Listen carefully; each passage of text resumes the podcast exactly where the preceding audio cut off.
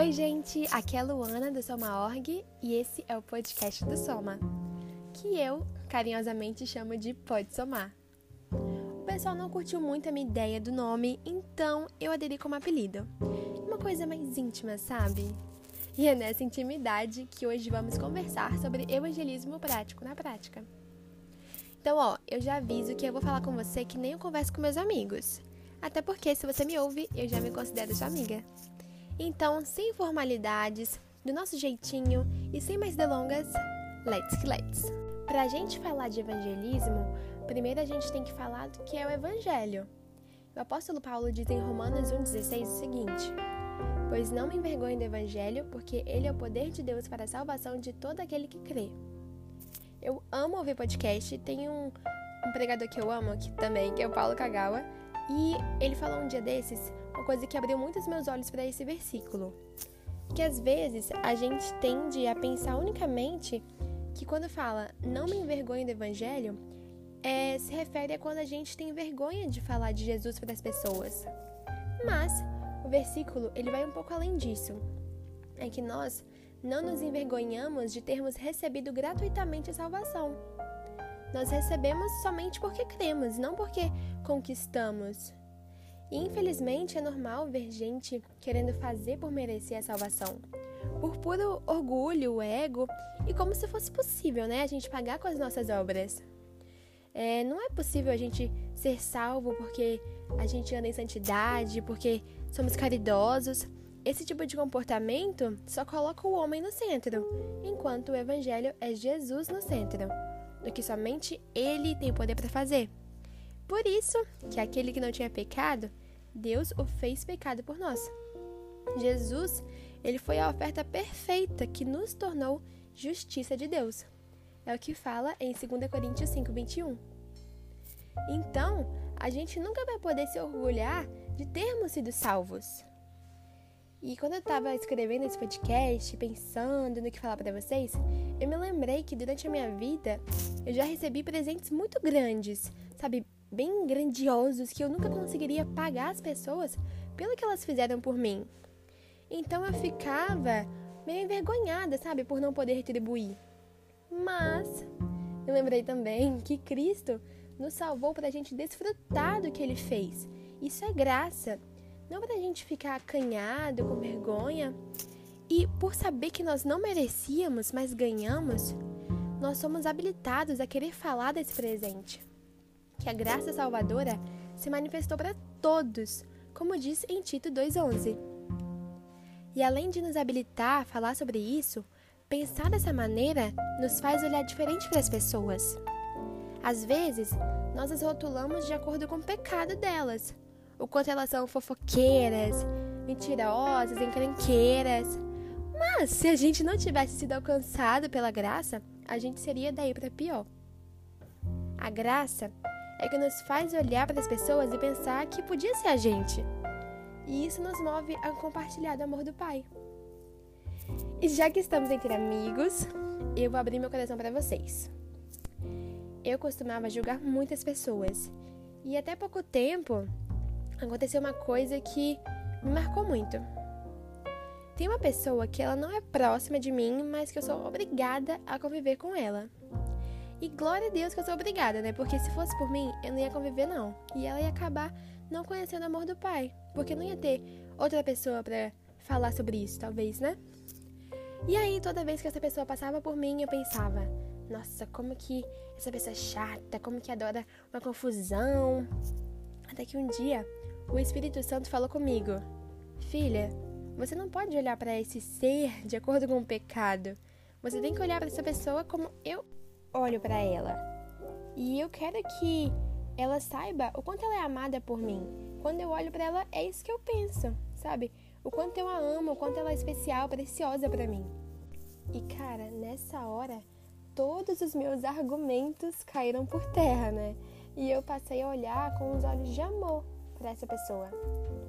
E Romanos 5:5 diz que Deus derramou o seu amor em nossos corações por meio do Espírito Santo que ele nos concedeu.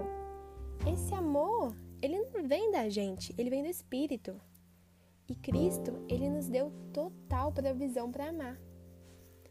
Mas, e aí, como é que a gente faz para acessar esse amor que já está dentro de nós?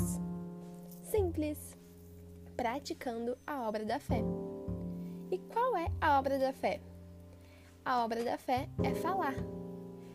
1 João 2,20 diz que temos a unção que vem do Santo e temos conhecimento de todas as coisas. Isso porque o Espírito Santo habita em nós e ele já sabe de tudo.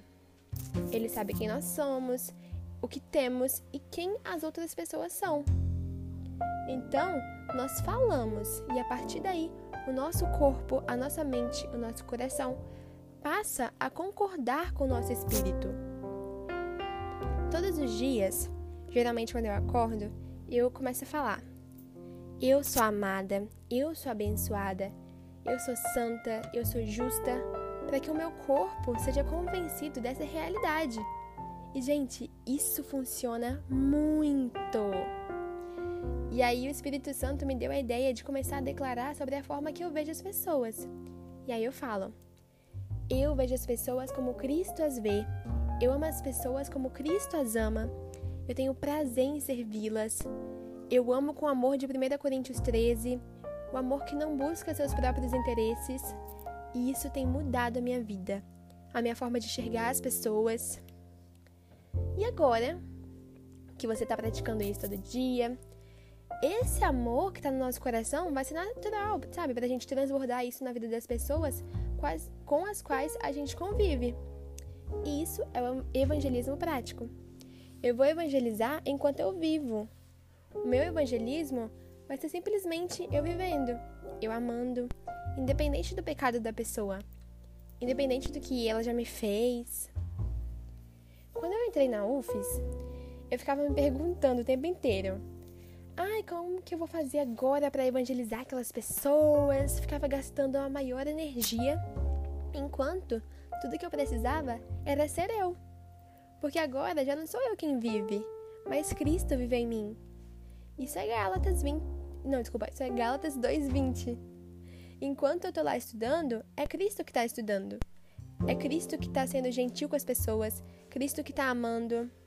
E fazer com que as pessoas conheçam o amor através da minha vida é fazê-las conhecerem a Deus, porque Deus é amor. Quando eu tinha uns 14, 15, até uns 16 anos, eu evangelizava da forma errada.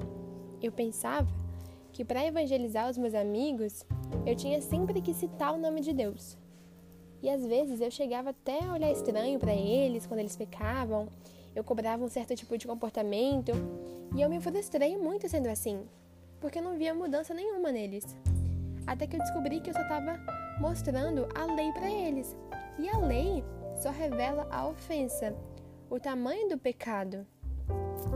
Mas por outro lado, eu tenho um amigo que a forma que eu apresentei Deus a ele foi diferente eu simplesmente fui amiga dele. Eu só o amei. Eu não apontei pecado, mas eu ouvi, eu ri, eu falei de coisas bobas, de filmes, de lugares, fiz palhaçada, aconselhei e, é claro, também falei de Jesus porque meu coração tá cheio e eu amo falar dele. Mas eu não forcei a barra, sabe? Foi natural. E esse amigo tá conhecendo a Cristo. A cada dia ele sabe mais o quanto Deus o ama e é essa sensação que o Evangelho faz fazer com que as pessoas saibam que são tão amadas a ponto de Cristo ter se entregado por elas para lhes dar a salvação. E esses dias foi muito legal que esse amigo me contou que conversou com Deus e depois falou assim: Nossa, isso só pode ter sido coisa da Luana que coloca essas ideias na minha cabeça. Só dele ter conversado com Deus, sabe? Ele pensou isso e lembrou de mim. Então vejam, quando eu mostrei a lei para as pessoas, elas pararam de se abrir comigo, se afastaram, e quando eu mostrei a graça, elas se achegaram, porque a graça, ela é irresistível. E esse amigo, ele sempre teve resistência à religião, porque a religião cobra, cobra das pessoas, desculpa, um padrão elevado de comportamento. E muitas vezes nós apresentamos um Jesus vestido de religião, enquanto ele não exige comportamento de ninguém. Quando cremos em Jesus, nós recebemos o Espírito Santo e ganhamos uma nova natureza, que é a natureza de Deus. E por causa da bondade dele somos transformados, dia após dia. Levou muito tempo para que esse amigo começasse a conversar com Deus. Mas eu nunca me importei. Eu só queria amá-lo. Só queria ser amiga dele. E assim ele tem conhecido o Evangelho. Então, eu quero te encorajar a ser você, a viver, a amar, a ser amiga das pessoas, a investir tempo de qualidade e a praticar a obra da fé. Fale quem você é diante de Deus. Fale sobre como você enxerga as pessoas à sua volta. E assim você vai ver as coisas mudando. É assim que você vai anunciar a suficiência de Cristo, que somente a fé nele é suficiente para salvar as pessoas. Não só para salvá-las do inferno, mas salvá-las de uma vida triste, terrível, de viver sem saber o quanto Jesus as ama. Então, seja você. E assim você vai espalhar a natureza de Deus por onde passar. Esse foi o nosso podcast que eu chamo de Pode Somar. E lembre-se que você é grandemente abençoado, altamente favorecido e profundamente amado. Até a próxima e eu amo vocês. Beijos!